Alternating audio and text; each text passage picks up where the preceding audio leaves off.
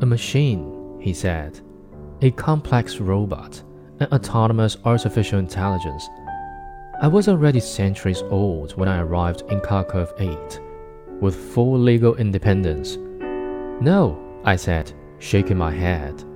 You're a man with machine parts, not a machine. The clinic records were very clear. I had arrived as a robot, an android form robot, certainly, but an obvious machine nonetheless.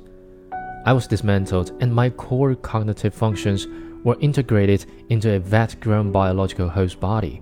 With one finger, he tapped the pewter side of his skull.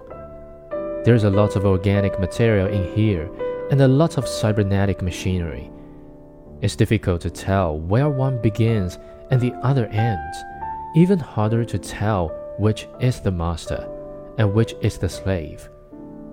I looked at the figure standing next to me, trying to make the mental leap needed to view him as a machine, albeit a machine with soft cellular components, rather than a man. I couldn't, not yet. I stalled. The clinic could have lied to you. I don't think so. They would have been far happier had I not known. All right, I said.